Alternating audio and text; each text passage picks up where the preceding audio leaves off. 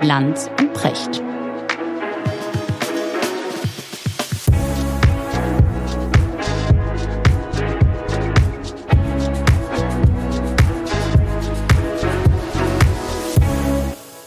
Schönen guten Morgen, Richard. Guten Morgen, Markus. Erste Sendung im neuen Jahr, Richard. Wo Mhm. erreiche ich dich?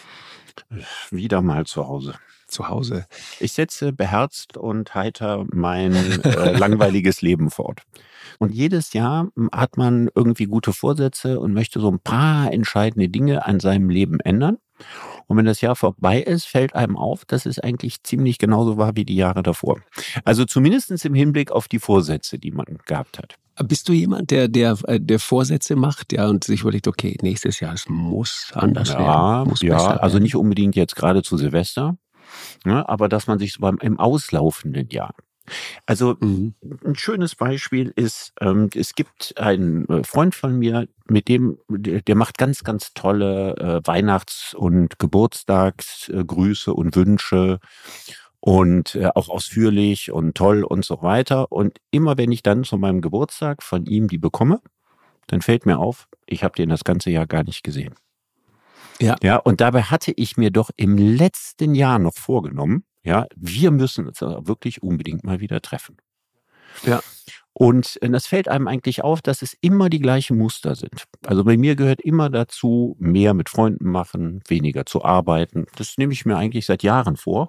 Und am Ende stelle ich dann fest, dass es eigentlich von kleinen Ausnahmen abgesehen vielleicht wieder genauso war wie in den Jahren vorher. Also die Gewohnheiten sind einfach viel stärker als der Wille.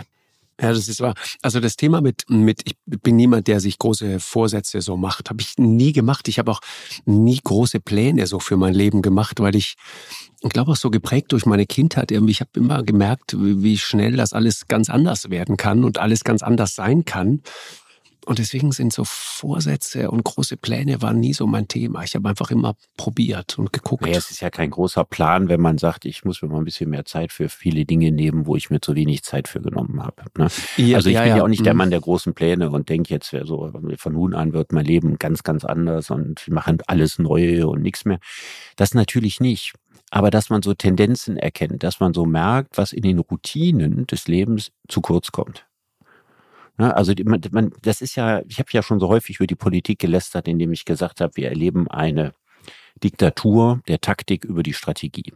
Das Langfristige geht verloren und am Ende haben wir nichts anderes als eine unendliche Aneinanderreihung von kurzfristigen taktischen Entscheidungen. Und die reine Wahrheit ist, dass es in meinem Leben oft ähnlich ist. Dass also so die großen Dinge, an Mhm. denen ich denke, das müsste man mehr machen und hier müsste man endlich mal mehr machen und so weiter. Und Sachen, die viel mit Sozialem zu tun haben, dass sie am Ende dann doch wieder nicht so gemacht worden sind, wie man sich das vorgenommen hat. Und nachher diese ganzen taktischen Routinen dann doch wieder das Jahr strukturiert haben. Mhm, Es ist wahr, ja, aber das Thema, das du vorhin angesprochen hast, äh, äh, Leute, die einem wichtig sind, äh, öfter zu sehen, das, das nehmen, ich, ich weiß auch nicht, ob das eine Frage des Alters ist, ja, man, man merkt plötzlich, was wirklich wichtig ist. Und das sind tatsächlich mh, Freundschaften, das sind natürlich die Kinder und so weiter. Aber äh, ne, wenn du, wenn du dann das Gespräch, so das Jahresendgespräch mit, mit meinem Freund Wolfram zum Beispiel, ja, liebe Grüße an der Stelle, wenn ich mit dem rede, dann merke ich immer, ach, ist schön und wir hätten uns eigentlich so viel zu sagen. Und dann steht immer da dieses, dieser Wunsch, äh, im nächsten Jahr müssen wir das hinkriegen. Und dann klappt's wieder nicht, weil er so viel arbeitet, weil ich auch irgendwie viel zu tun habe und so weiter. Und es funktioniert nicht, aber du merkst, du kannst immer nahtlos am letzten guten Gespräch ansetzen. Ja, das, das ist das, woran man eine gute Freundschaft Genau, erkennt. das ist eine riesige eine, eine Qualität, die dir zeigt, okay, da ist jemand, da gibt's so ein blindes Verständnis. Und, und dafür so wenig Zeit zu haben, oder auch mit meinem Freund Martin zum Beispiel, der liebe Grüße nach Südtirol, äh, das Gleiche. Ja, wann immer wir uns sehen und manchmal wirklich monatelang nicht oder auch hören, ähm, wir knüpfen nahtlos an an dem, was wir das letzte Mal gesprochen hatten. Und es ist eine so tiefe Vertrautheit da, ein sich nicht erklären müssen, ein auch, äh, wie soll man sagen, nicht dankbar sein müssen im Sinne von jetzt äh, tut er mir mal einen Gefallen oder ich tue ihm einen Gefallen, äh, da erwartet keiner Dankbarkeit, sondern es ist eine Selbstverständlichkeit, mache ich gerne, ja, mhm. ganz, ganz uneigennützig. Und das ist etwas, was, ähm, was ja am Ende äh, wichtig ist. Und diese Gedanken macht man sich natürlich schon am Jahresende. Und ich habe äh, diesbezüglich, ähm, denke ich gerade so gegen Jahresende, denke ich häufiger mal nach. Ich habe das Buch von Axel Hacke gelesen über die Heiterkeit. Mhm. Das ist ein großartiges Buch über die Heiterkeit in schwierigen Zeiten und die Frage, wie wichtig uns der Ernst des Lebens sein sollte. Ja.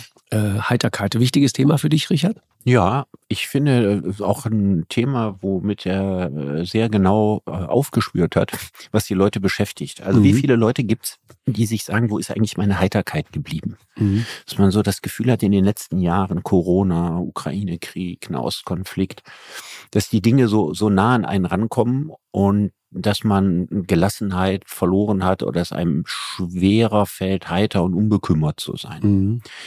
Und es ist ja, wir haben im Podcast häufiger darüber gesprochen und ich werde das bei Vorträgen ganz häufig gefragt. Äh, woher nehmen Sie Ihren Optimismus oder haben Sie noch Zuversicht oder äh, glauben Sie, dass man berechtigterweise die Hoffnung haben kann, dass die Weltlage besser wird und so weiter. Also was, was viele Menschen beschäftigt und die auch dieses Gefühl, dass so, dass so der, der Ernst des Lebens, so fast bis zur Bitterkeit, gerade durch die Weltkonstellation und durch Kriege und Katastrophen und so, dass man sich davon gar nicht so richtig erholt und dass man die, die seine Heiterkeit verliert. Ich glaube, das trifft äh, ziemlich gut die Stimmung in unserem Land. Und das kann man sagen, hängt natürlich auch, ne, die Krass-Dev-Antwort damit zusammen, dass wir eine ziemlich überaltete Gesellschaft sind. Die sind dann meistens nicht ganz so heiter. Andererseits könnte man sich wieder sagen, wo ist die mhm. Gelassenheit des Alters geblieben? Ja, es gibt ja auch Altersheiterkeit. So, dieses so froh sein, was man alles schon Tolles oder nicht so Tolles geschafft hat oder hinter sich gebracht hat oder so. Also es ist ja nicht notwendig, dass man mit dem Alter dann irgendwie vergriesgramt. Mhm. Ja, das, Aber ich glaube, Heiterkeit ist ein in der Tat großes, wichtiges Thema. Ja, also äh, Axel Hacke, liebe Grüße an der Stelle übrigens. Das ist ein toller Schreiber, ne? Axel Hacke, ich, ich lese den regelmäßig, war auch, glaube ich, ein oder zweimal bei uns in der Sendung und äh, schreibt immer so kleine Büchlein und der beschreibt so schön diesen Prozess, ja. Also er kriegt diesen Auftrag, über diesen Begriff zu schreiben, über Heiterkeit und merkt dann plötzlich, das ist ein wirklich großes Thema. Und, äh, und er, er sagt, die Heiterkeit, von der ich rede, ist was Dauerhafteres. Es handelt sich um eine grundsätzliche Sichtweise auf die Welt, ja, auf uns selbst und auf andere, auf das Leben und den Tod. Und es geht nicht um Verdrängung der Bedrohungen, denen wir uns gegenüber sehen, sondern um die Frage, wie wir mit ihnen umgehen. Ob tiefer Ernst die einzig mögliche Sichtweise ist. Mhm. Und das ist eine ja, sehr gute Frage. Ja, also ich, ich glaube, wir sind von diesem äh, tiefen Ernst äh, enorm erfüllt. Mhm. Vielleicht auch ein bisschen kulturell bedingt sind die Deutschen ja hochbegabt für tiefen Ernst, ne? für, für, für Tiefsinn und äh, Grübeleien, die irgendwo in, im dunklen Sümpfen versinken. Ähm, in der angelsächsischen Welt ist das zum Beispiel anders. Wenn man mal wirklich hingehen würde und würde gucken, wie viel Humor steckt in den Büchern der großen angelsächsischen Philosophen und wie viel Humor in den Büchern der Deutschen, dann würde man in der Tat einen ziemlich großen Unterschied sehen. Mhm. Und ich meine, für, für die angelsächsische Schule, für die, für, für die Engländer ist ja, ist ja äh, ganz harte, ernste Themen des Lebens mit äh, äh, Heiterkeit zu betrachten. Ja, eigentlich sogar regelrecht das, ne, der schwarze Humor oder wie Humor definiert ist. Also immer so Humor im Angesicht des Abgrundes. Und das ist tatsächlich eine Eigenschaft, da sind die Deutschen überhaupt nicht begabt für. Mhm. Also das Schwere leicht zu nehmen. Und zwar nicht leicht zu nehmen im Sinne von leichtsinnig damit umgehen oder leichtfüßig zu sein. Ne? Gibt es im Deutschen lauter Bruder Leichtfuß, lauter mhm. abwertende Begriffe für, ja, ja, Genau. sondern genau. zu meinen, dass man, dass man, ich meine, man, man, man stirbt irgendwann, äh, man wird älter, man wird auch im Laufe seines Lebens nicht zwingend schöner. Von manchen abgesehen vielleicht, aber bei den allermeisten jedenfalls nicht. Und man wird mit einer gewissen Wahrscheinlichkeit auch kränker und so. Und das kann man sich alles angucken und da kann man sich ganze Zeit darüber beklagen, bis man tot ist. Oder man kann sich eben sagen, wie schön ist doch, dass ich an dieser Veranstaltung namens Leben teilnehmen durfte. Und wenn man es schafft, mal so gelegentlich Betrachter seiner selbst zu sein, aus dieser Distanz heraus, sich nicht mehr so wichtig zu nehmen, Mhm. Ja, dann gelingt es einem eben auch auf eine, auf eine schöne, heitere Art, Ja, nicht, nicht, sich, nicht, sich nicht selbst auszulachen, Ja, ja. aber zumindestens ein bisschen über sich zu schmunzeln. Das, du hast gerade was total Schönes gesagt. Du sagst aus der Distanz heraus und das alles nicht so wichtig zu nehmen. Axel Hacke, ich war so gespannt darauf, wie er sich sozusagen diesem Begriff nähert. Und wenn du mal reinhorchst in dich, wir, wir beide so eine Generation, das, jede, jeder hat da natürlich seine eigenen Synapsen und Verbindungen.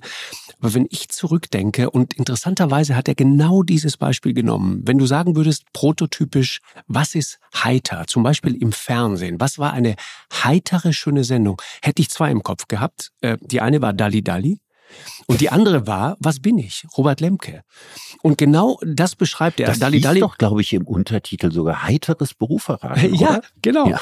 Und, und, und er sagt eben, das, das Lachen, das Lustige, das gehörte so zum Heiteren dieses Abends, ja. Also Ja. Die, die Idee war ja, also Menschen kommen rein und die Zuschauer erfahren dann, was die beruflich machen und dieses Rateteam, das da sitzt, ja, ich glaube, wir müssen einmal kurz erklären, was, was bin ich eigentlich war. die, und die, dieses Rateteam muss sozusagen nur durch Fragen herausfinden, äh, was Ja. machen diese Leute beruflich. Beruflich. Ja. So, und immer wenn also der Ja sagt, sim- simples Konzept. Total, genau. Und, und, und immer wenn er Ja sagt, darf man weiterraten. Und wenn er Richtig. Nein sagt, dann muss jemand anders raten. Und es werden fünf Mark in ein Porzellanschwein reingeklimpert. Richtig, richtig, Ja. genau. Und Robert Lemke, der dann immer die Frage stellte, welches Schweindal hätten's denn gern? Ja, genau.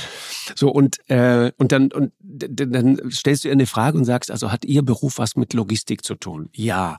Und wenn man Sie jetzt morgen da rausnehmen würde aus dem, was Sie da tun, würden wir da noch unsere Pakete kriegen? Nein. So, und dann Mhm. bist du raus. Ja, und dann kommt der Ja. nächste. Das heißt, und er sagt, die, die zentrale Botschaft dieser Sendung war eigentlich, das ist hier alles nicht so wichtig. Das ist ein kleines, entspanntes Spiel. Das ist keine große Show.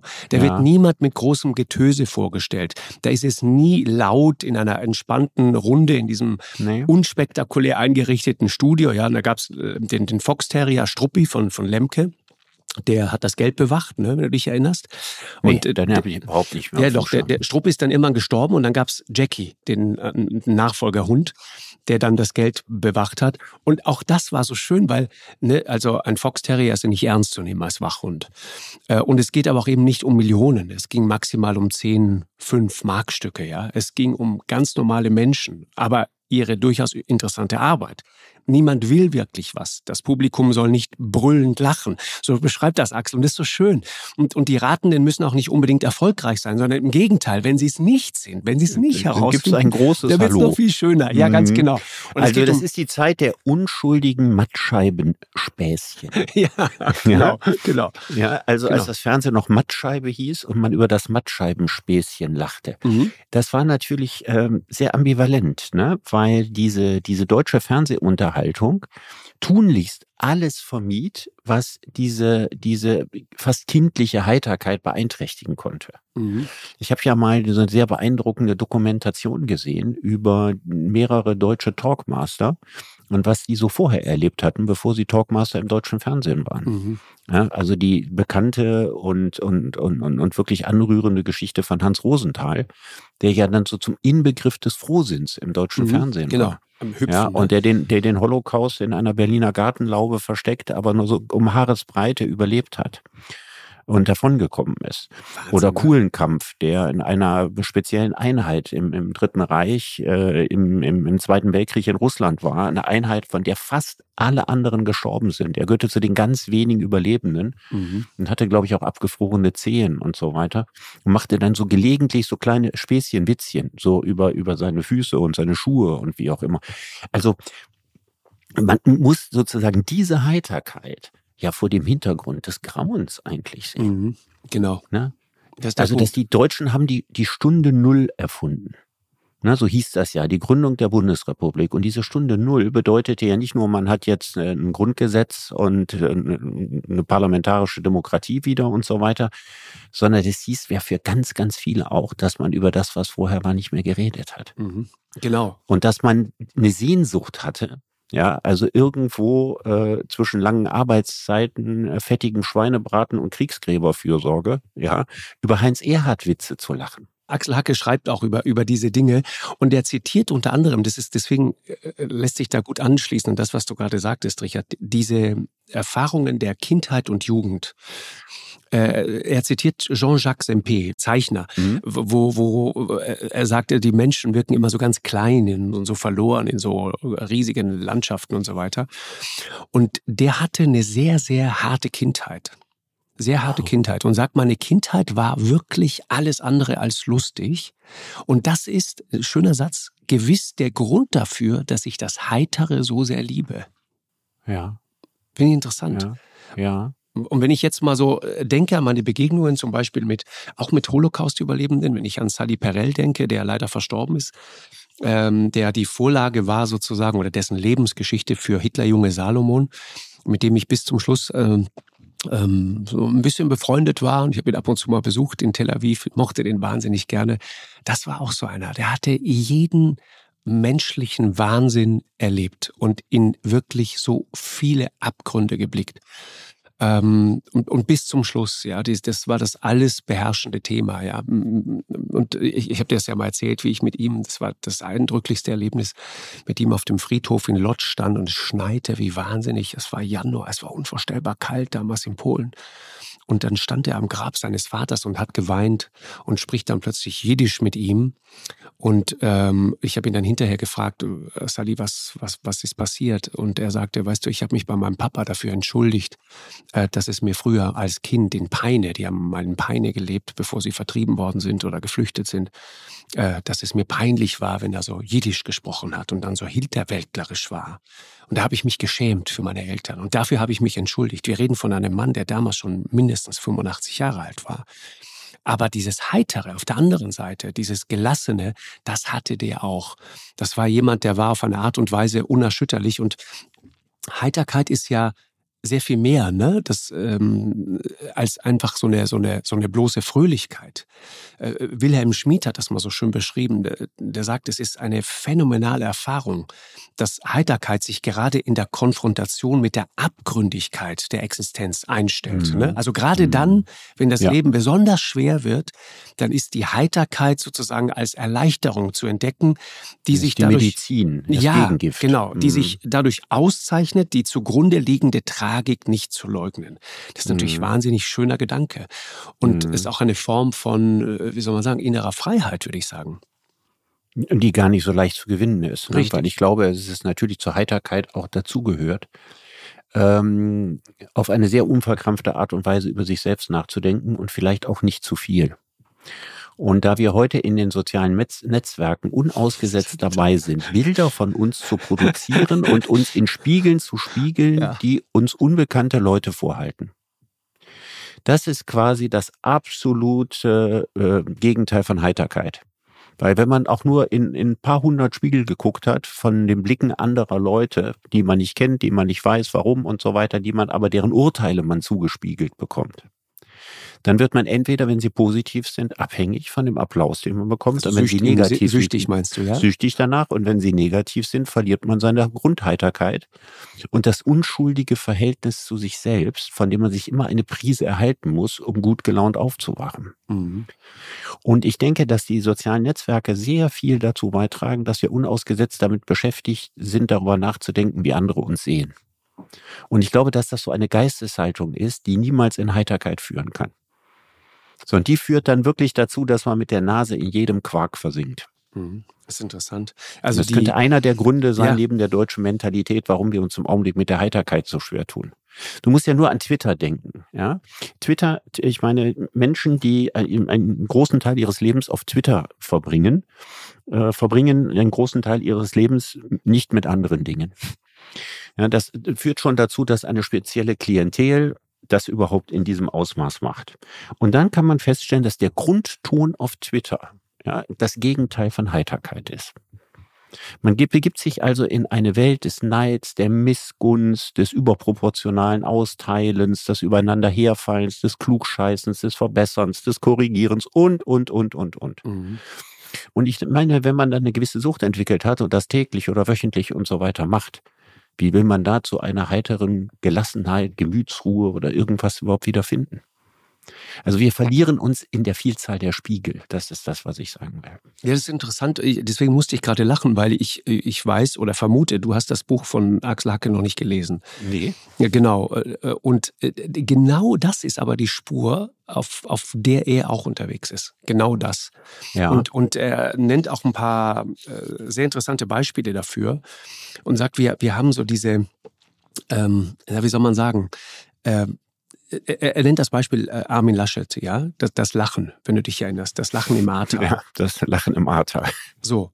Und das Interessante ist, es geht ja bei diesem Lachen, ging es nicht um große Politik. Es ging nicht um die Frage, ob Armin Laschet ein guter Politiker oder ein schlechter Politiker Nein. ist. Das machst du nicht daran fest. Aber die Reaktion, die Gnadenlosigkeit der Reaktion, das, dieses Vernichtende, das war wirklich unvorstellbar.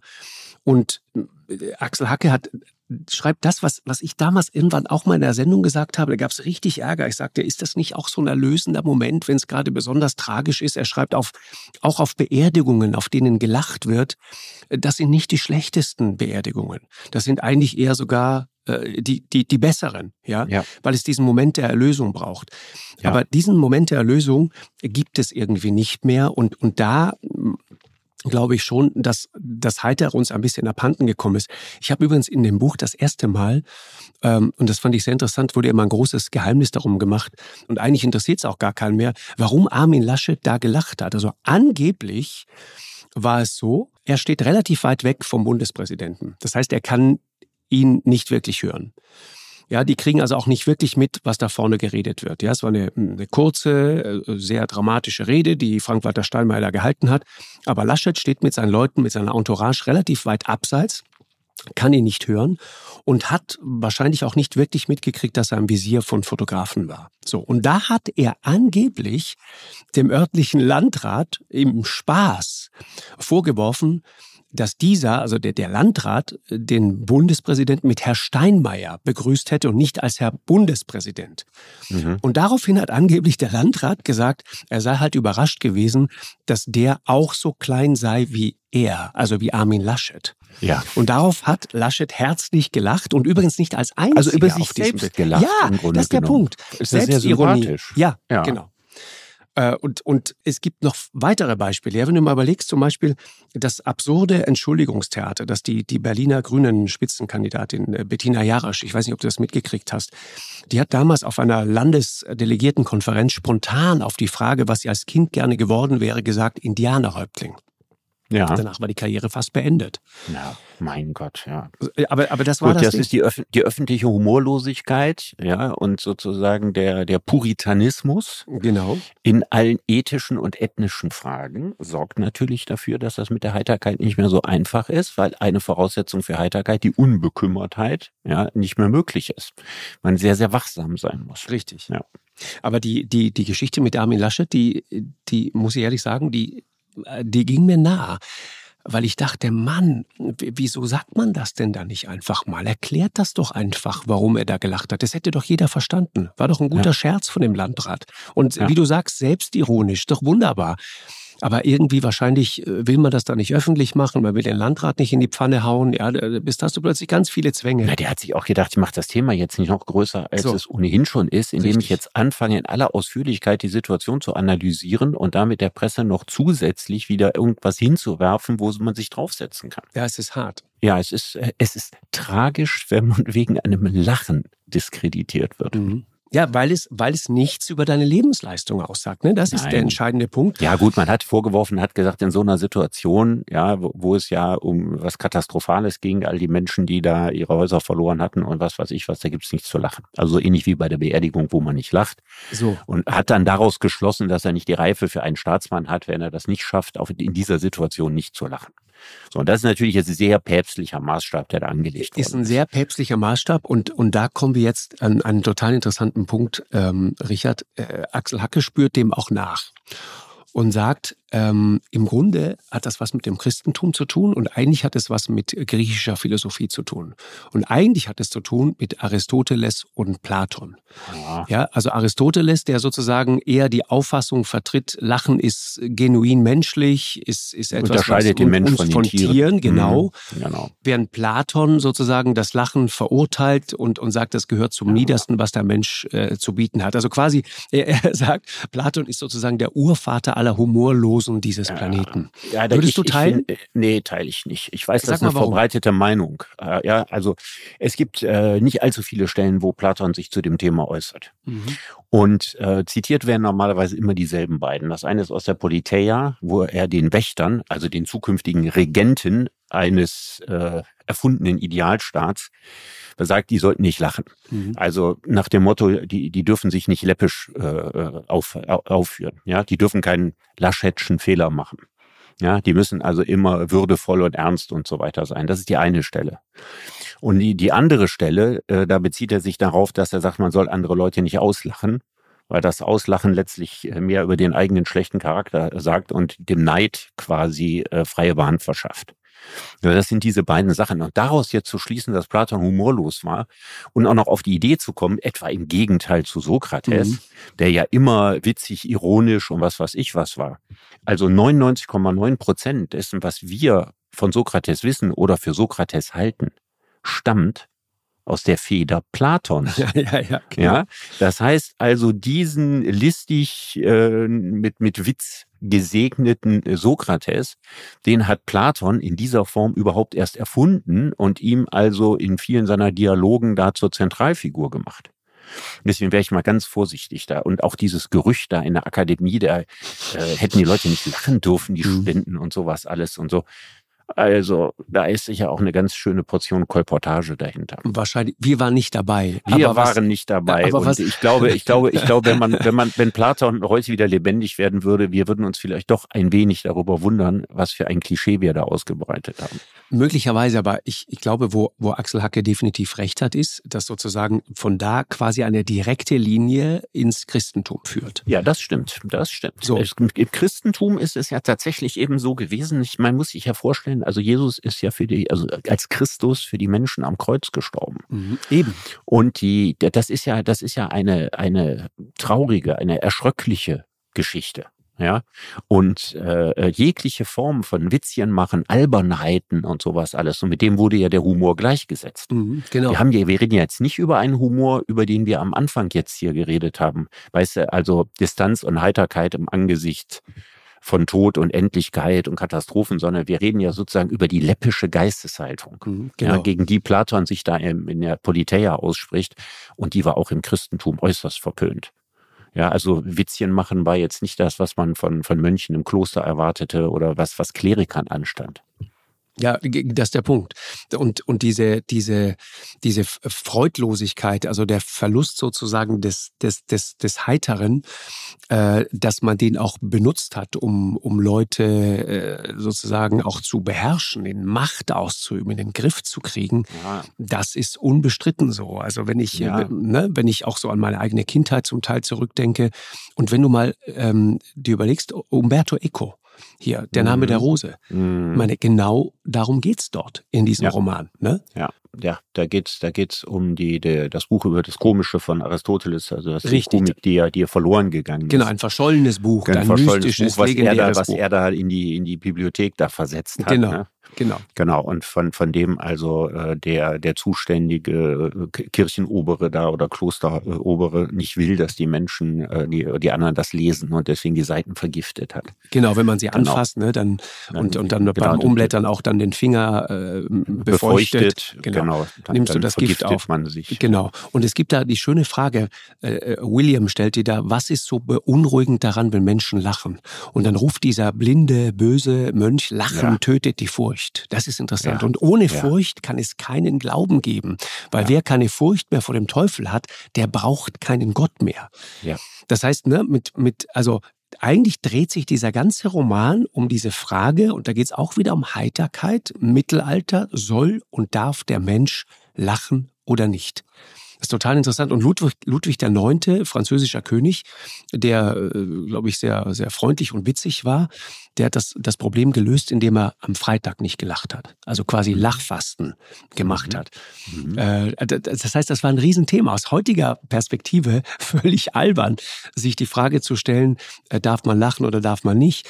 Aber mhm. es war offenbar etwas, was uns kulturell mal sehr, sehr beschäftigt hat. Ja, das stimmt. Das stimmt. Also man, man kann jetzt nicht äh, sagen, dass die äh, Geschichte der abendländischen Kultur eine Geschichte gewesen wäre, in der das Lachen so einen wahnsinnig prädestinierten Wert gehabt hat oder es allzu viele gegeben hat. Ich meine, die hat es gegeben, aber es ist nicht die Hauptströmung gewesen. Mhm. Ja, oder auch, äh, ich meine, es gab natürlich auch Humor und wie ich vorhin ja schon sagte, in der, in der Philosophie, gerade in der angelsächsischen Philosophie, ein bisschen auch in der italienischen. Aber da immer noch gibt es so diese Vorstellung, dass jemand, der weise ist, ja, dass, dass der, dass der kein, keine, keine Witze macht oder also das, wir bringen eigentlich im Deutschen das nicht zusammen, weil wir kriegen Tiefsinn und Humor nicht zusammen, was eben im Angelsächsischen so eine großartige Kombination miteinander eingeht. Und bei uns sind das äh, einander widerstreitende Dinge. Mhm. Das, das Interessante ist, diese Katastrophenstimmung, ne? Die uns ja gerade so viel beschäftigt. Und selbst wenn du ältere Menschen wie Gerhard Baum zum Beispiel, er ist über 90, der sitzt dann da und, und sagt dir ganz ehrlich, ich, ich habe am, am Hand meiner Mutter das brennende Dresden verlassen. Mhm. Ja, das ist Teil seiner Geschichte. Und trotzdem sagt er dir, so schlimm wie im Moment war es noch nie. Und interessant ist, wenn du, wenn du zum Beispiel. Ähm, Aber was meint er? Die Stimmung ja, oder die Weltlage? Da, das Man kann ich, ja nur die Stimmung meinen. Da, das frage ich mich auch immer. Ich lese dir jetzt mal einen Satz vor, Richard. Wir leben gegenwärtig in einer Zeit, die von Katastrophenstimmung und Zukunftsängsten erfüllt ist. Angesichts sterbender Wälder, steigender Arbeitslosenzahlen und ganzer Legionen von Atomraketen scheint der Gegenwartsmensch tatsächlich nichts mehr zu lachen zu haben. Es stammt aus einem Buch aus dem Jahre 1985. Mhm. Oder noch ein Satz, pass auf. Ist dies eine Zeit, in der die Heiterkeit am Platz ist? Das würden wohl die meisten Menschen verneinen. Zu viele schlimme Nachrichten stürmen auf uns ein und bei manchen gibt es Gründe, der Verzweiflung näher zu sein als der Heiterkeit. Ist ein Satz von Wilhelm Schmid, der Philosoph, über den wir ab und zu mhm. mal reden, und stammt vom Mai 2001. Das heißt also noch vor äh, du kann, den Anschlägen vom 11. September. Diese Sätze kann man immer schreiben. Ja. Immer schreiben. Also mit der Arbeitslosigkeit ist im Augenblick jetzt nicht gerade unser Hauptproblem. Deswegen richtig, hatte ich da einen kleinen Moment geht, gestutzt. Der Rest geht. Aber ich meine, dass man sagt, schlimme Nachrichten und irgendwo sind Kriege und Katastrophen und was weiß ich was.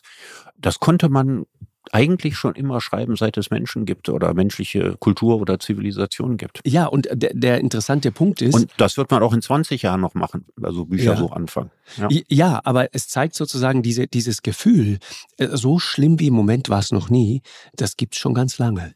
Ja, ich glaube, das ist, wie gesagt, so alt wie die Menschheit. Mhm. Das ist ja genauso wie diese Sehnsucht nach einer guten alten Zeit, die es nicht gab. Mhm. Ja? Weil das eben die Zeit war, in der die Leute auch schon Sehnsucht nach der guten alten Zeit hatten.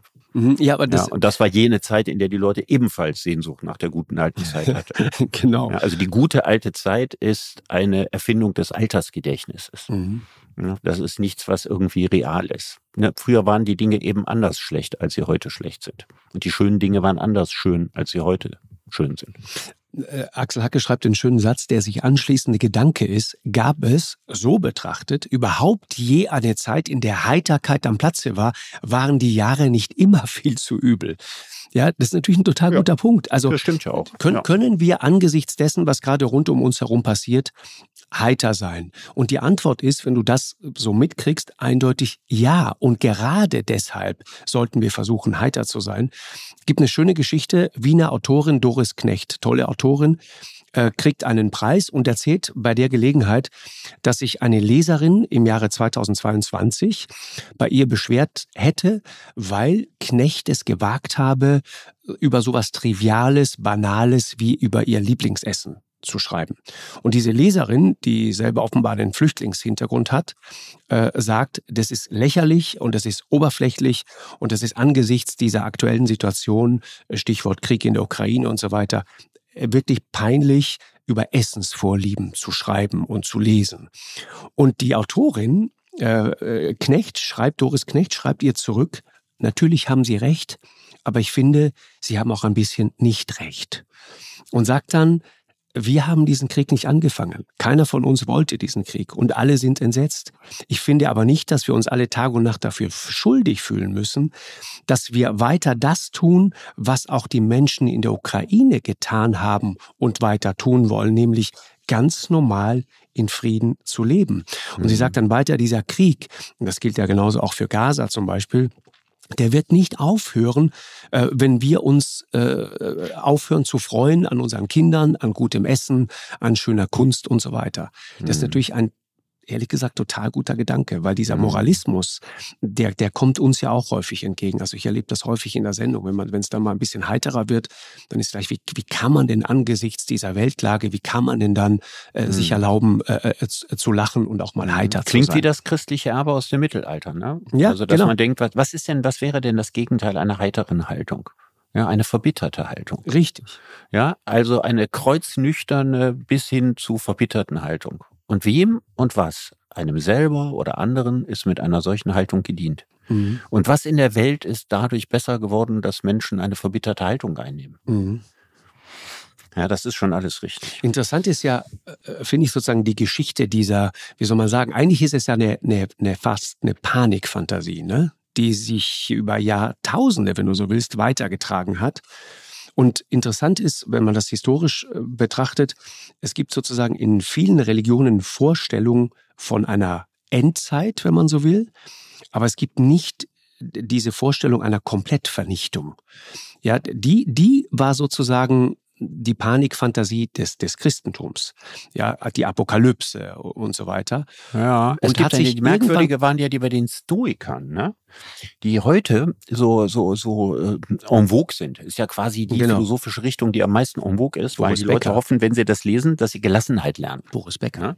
Erinnerst dich. Ist auch Stoiker, ja? Nein, der, so. der, der, der kam aus dem Knast und hat, hat erzählt, er hat die, die, die Stoiker für sich entdeckt, ja. Ja, ja, da kann man mal sehen. Ja, und da ist er wahrscheinlich auch eben gelassen draus geworden. Und die Wahrheit ist, der Grund, warum die Stoiker so gelassen waren, war nicht, weil sie irgendwelche Psychotechniken beherrschten, wie man heiter ist, mhm. sondern weil sie wussten, das Ganze geht sowieso den Bach runter.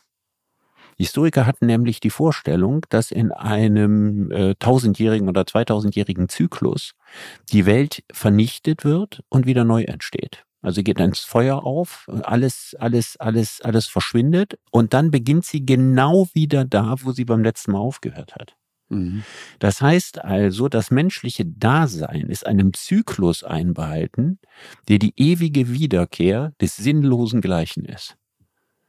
Also etwas, was man nur mit Heiterkeit und Gelassenheit ertragen kann oder Suizid begeht, aber selbst Suizid begehen, was die Historiker durchaus als realistische Optionen für ihr Leben gesehen haben, ändert ja nichts daran an der Fatalität des Weltenlaufes. Mhm. Und da bleibt einem eigentlich, wenn man es durchdenkt, außer Gelassenheit nichts mehr übrig. Das heißt also, die stoische Gelassenheit ist Gelassenheit im Angesicht der Katastrophe. Mhm. Und nicht das Hoffen darauf, dass es besser wird sondern sagen, es wird sowieso nicht besser. Ja, aber warum soll ich mich darüber aufregen, wenn ich doch einmal erkannt habe, dass es nicht besser wird und wenn ich durch mein Zutun auch nicht dafür sorgen kann, dass es besser wird? Mhm. Das ist so der Teil, der bei der Stoiker-Renaissance meistens so ein bisschen unterschlagen wird. ja, ja, ja das ist, das Weil das wollen wir nicht alle. Ja, nee, nee, dass wir genau. eine Gelassenheit genau, dadurch gewinnen, genau. dass wir genau. daran glauben, dass sowieso alles im Bach runtergeht. Ja, ist, ist richtig. Also so eine fatalistische Gelassenheit. Genau. Ja. Das ist ja Friedrich Nietzsche, ne? Seines Todes ist man gewiss, warum sollte man also nicht heiter sein? Mhm. Wobei er alles andere als ein heiterer Charakter war. Nicht wirklich, also die Einsicht, die Einsicht auf der einen Seite. Aber auf der anderen Seite war er auch jemand, der extrem cholerisch und sich pausenlos aufregte und sich äh, in, in, große Rollen hinein fantasierte, wenn er schrieb und ein riesiges Anerkennungsproblem hatte und so weiter. Ja. Also er war ein sehr begabter Schriftsteller, mhm. ohne jeden Zweifel, ein sehr guter Literat und so weiter. Aber er war alles andere als ein gelassener Mensch. Mhm. Ja, ist, ist, ist ja auch schwer. Ne? Ich finde ja, also Heiterkeit und Gelassenheit sind ja zwei Dinge, die eigentlich auch zusammengehören, ne? Ja, ich finde, die sind gar nicht so einfach zu trennen. Mhm. Also eine, genau, unheitere, so. mhm. eine unheitere Gelassenheit, die muss ich mir jetzt gerade mal in meinem Kopf ausmalen, ja. Also da, das ist ja dann Gleichgültigkeit, oder? Unterscheidet sich das nicht dadurch, das Depression dass irgendwann. der mhm. Unterschied ist doch, wenn Gelassenheit mit Gleichgültigkeit einhergeht, dann ist sie keine Heiterkeit. Ist richtig. Ne? Ist richtig. Also in Gelassenheit nach dem Motto ist mir sowieso alles egal, ist nicht Heiterkeit.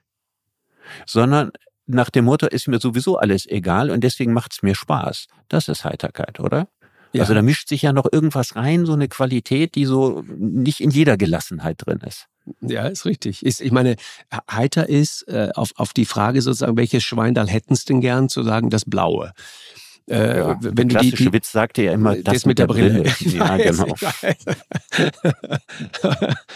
Robert Lemke, ja, in dem Fall. Ja, Robert äh, Lemke äh, genau, himself. Äh, ja. Genau, aber sozusagen die, die unheitere und die, die, die gleichgültige Variante war, ist mir wurscht, welches Schweiner du mir jetzt anbietest, der interessiert mich nicht. Und das ist ja nicht... Das war ja auch die überflüssigste Frage. Mhm. Ich meine, wie egal war es, welches von diesen gleich aussehenden, meines Erachtens gleich aussehenden Porzellanschweinen man nimmt. Das ist richtig. Also wie kann man überhaupt auf die Idee kommen, so eine Frage zu stellen? Mhm. Das ist ja so läppsch. Mhm.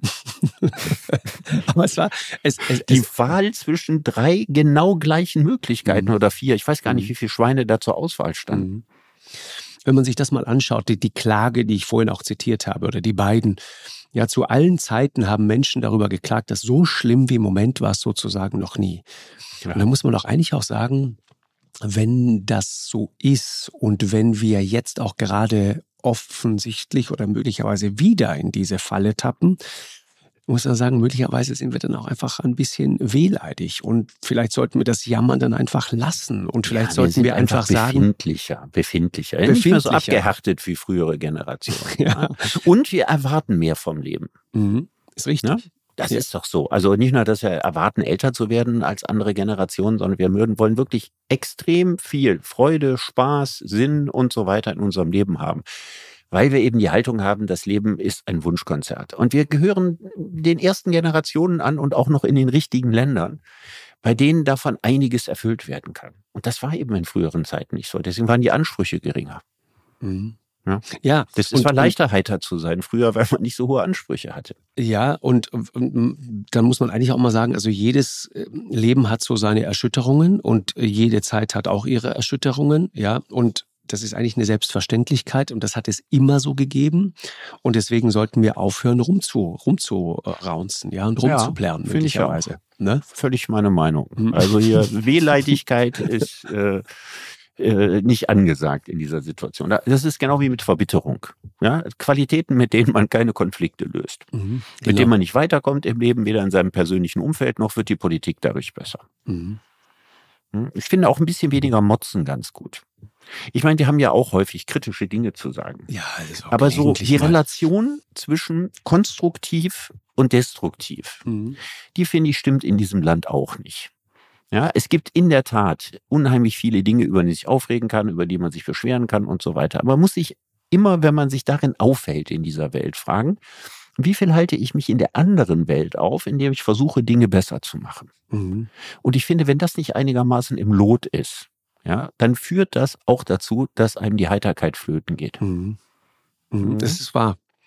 Was interessant ist, ist, ähm, es gibt ja sozusagen äh, finde ich, Menschen, und das hat auch was, glaube ich, mit, mit, mit Sonne zu tun. Ich will ja jetzt nicht zu viel psychologisieren, aber wenn du dir zum Beispiel so die, die Heiterkeit eines Süditalieners anschaust, das ist schon anders als so ein grüblerischer Piemonteser, ja, wo das Wetter tendenziell eher schlecht ist und so weiter. Ja. Und ich muss immer denken an, an Karl Weibrecht, äh, der, das war ein, war ein österreichischer Marineoffizier, der ähm, 1800, äh, irgendwann 70er Jahren ist der aufgebrochen äh, in die, in die russische Arktis. Der, der wollte eigentlich, oder die wollten eigentlich den Nordpol erreichen.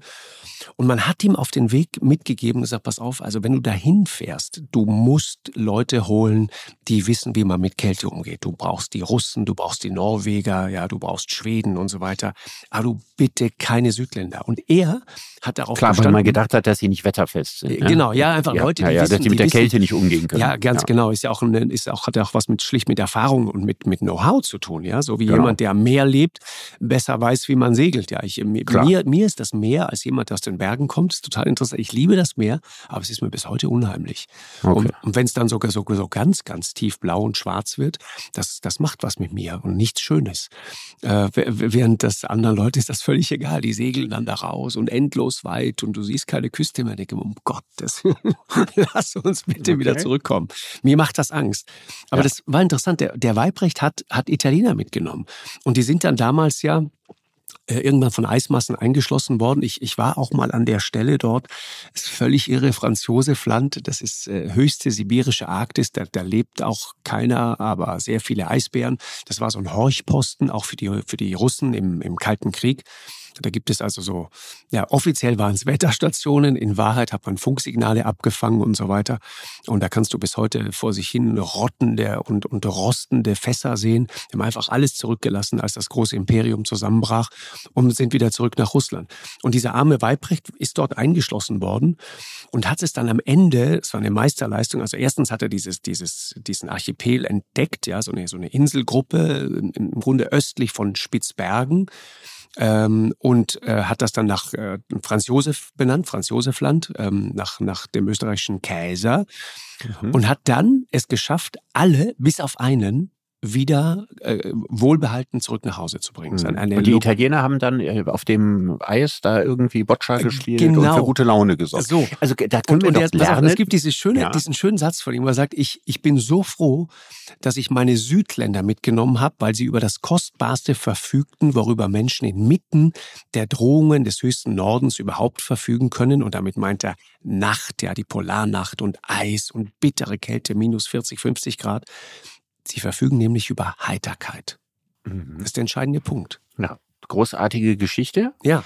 Und ähm, jedes Mal, wenn man also dabei ist, irgendwo in seinem Gefühlsmorast zu versumpfen, ja, ab in die nächste Pizzeria ja, und genau.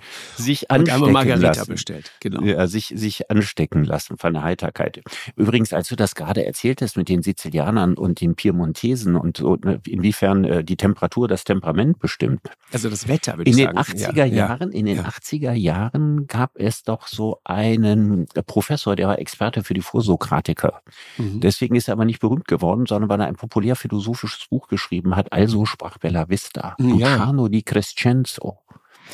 Und ähm, die, die, die Verfilmung habe ich damals gesehen, so mit 2021 oder so. Und da wurde gesagt, der wichtigste Unterschied, soweit ich das in Erinnerung habe, zwischen den Nord- und den äh, Süditalienern, den Mailändern und den mhm. Sizilianern besteht darin, dass die Mailänder duschen und die Sizilianer baden. und das ist deswegen so, der, die Mailänder duschen, weil sie keine Zeit haben. Ja, die klar. arbeiten ja die ganze Zeit. Ne? Während die anderen also in der Badewanne sitzen und ihre Lieder trällern. Ja. ja und vielleicht ihr Weinchen trinken und so weiter. Also geht es um Badewanne oder geht's, ich, geht's um ich bin ja selber, ich gehöre ja selber, nee, und ja, um Badewanne hat er gesagt. Ja. ja. Also ich gehöre ja der Badewannenfraktion an. ja, ich weiß, es ist jetzt ökologisch eine Sauerei, weil man ziemlich, ziemlich viel Wasser damit verbraucht. Ja. Ne? Aber ich, äh, ich liebe das sehr, gerade im Winter ja, ein, mhm. ein, ein Bad zu nehmen und sich dann auch irgendwie ein Glas Wein daneben zu stellen und so. Das ist doch ein wahnsinnig äh, schöner Ort für Gemütsruhe und Heiterkeit. Das heißt, du liegst besoffen in der Wanne rum? Nee, nicht besoffen, aber angeheitert. Ganz, ganz geheitert. angeheitert. ja ich habe von einem Glas gesprochen. Ja. Ich, was, was auch, trinkst und ich habe auch von Wein äh, gesprochen und nicht von Schnaps oder von Rum oder so. Ja. Herrlich. Nein, aber das finde ich ist, äh, ist großartig. Also badest ja. gerne, Richard. Lern also die Entfaltung des Sinnlichen trägt massiv zur Heiterkeit bei. Ja, und je unsinnlicher eine Kultur, umso schwieriger und schlechter ist es mit der Heiterkeit bestellt. Und deswegen muss man Italiener mit zum Pol nehmen. Das ist ja. wahr. Das ist wahr. Wie, wie oft badest du nochmal ganz kurz? Wie oft machst du das? Ab und das zu, einmal in der Woche? Ausgesprochen genau wissen. Das also mit Sicherheit nicht jeden Tag und so weiter. An. Ja. ja. Also ich will deine schmutzige Fantasie nicht weiter anrichten. Auch nicht mit sauberem Badeschaum. So. Aber glaube mir, dass ich es nicht ungelegentlich gerne tue. Ja, wunderbar. Ich mache dir jetzt ein Geständnis, ich auch. Echt? Du ja. gehörst auch zur Badefraktion? Ja, total. Also selten. Ne? Ich habe hab selten die Zeit dazu, so sage ich jetzt einfach mal ja, so. Eher wieder so rauszukommen aus der Nummer. Ne? Meistens eben genau. nur ein stilles Duschen und so weiter. Workaholic, der ja, du bist. Ja. Baden ist doch herrlich, ist, ist doch wunderbar. Ja, also wo holst du denn jenseits der Badewanne deine Heiterkeit her? Also was ist der Quell deiner Heiterkeit? Weißt du, tatsächlich also meine Mutter zum Beispiel ist für mich ein großer Quell von Heiterkeit. Die, die hat bis heute so eine innere Gelassenheit und einen Frieden, der irgendwie einmalig ist. Wenn man sie fragt, ich habe sie neulich gefragt, meine Mutter ist äh, bald 90, ja, und ich habe sie neulich gefragt, welches Alter sie gerne noch mal erleben würde. dann sagte sie, wie aus der Pistole geschossen, 20. Und ich sagte, was war denn das Lebensgefühl mit 20? Und sie sagte, na ja, also wir haben wahnsinnig viel gearbeitet und wir hatten ja nichts, ähm, aber wir äh, waren am Sonntag auf dem Berg und in der Woche haben wir halt hart gearbeitet. Das, das war deren Leben. Und danach hat sie Sehnsucht.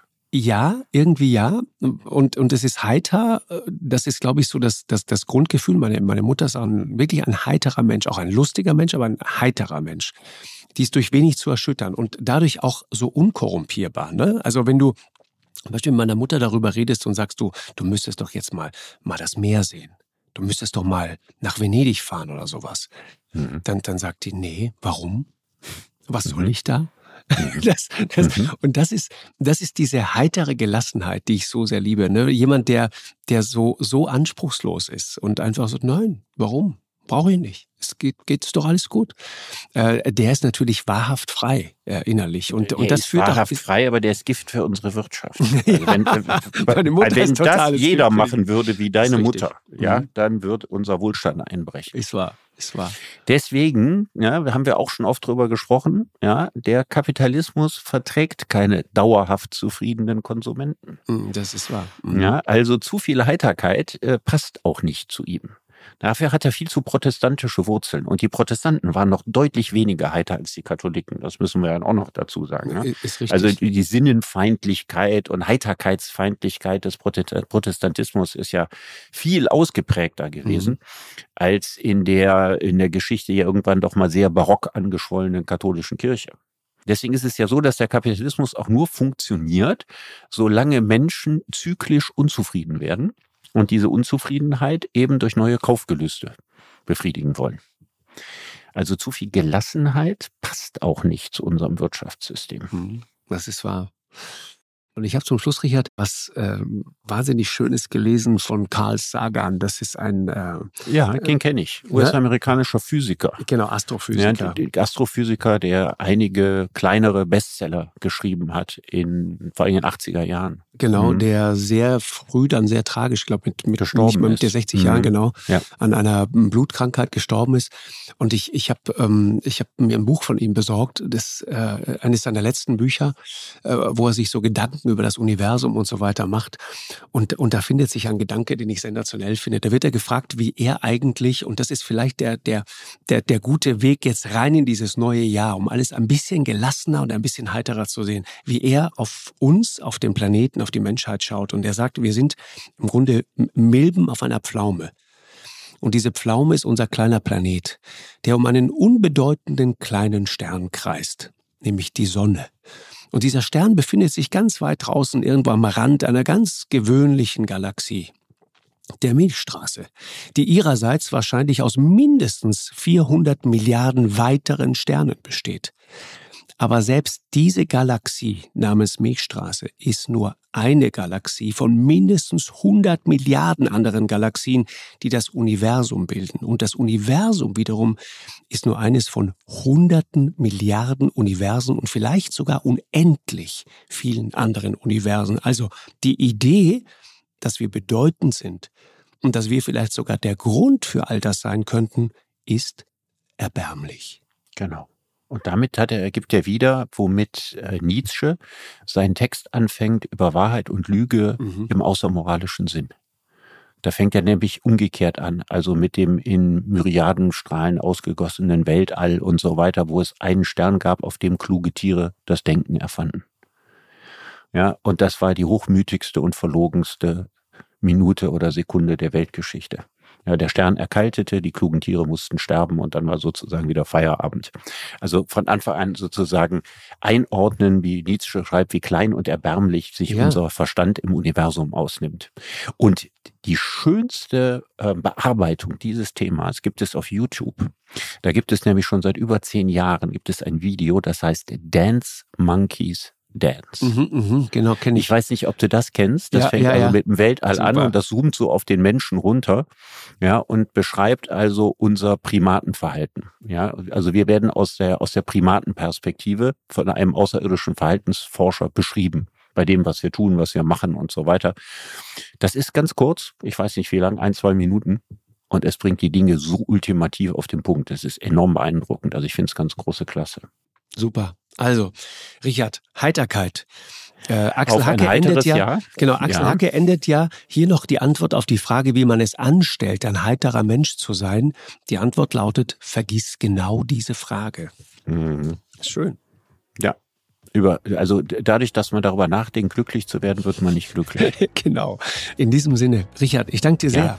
Ich danke dir auch und äh, auf ein äh, zumindest das ein oder andere Mal heiteres 2024. Das wünsche ich dir auch. Bis dann. Bis dann. Tschüss. Tschüss. Eine Produktion von M hoch 2 und Podstars bei OMR im Auftrag des ZDF.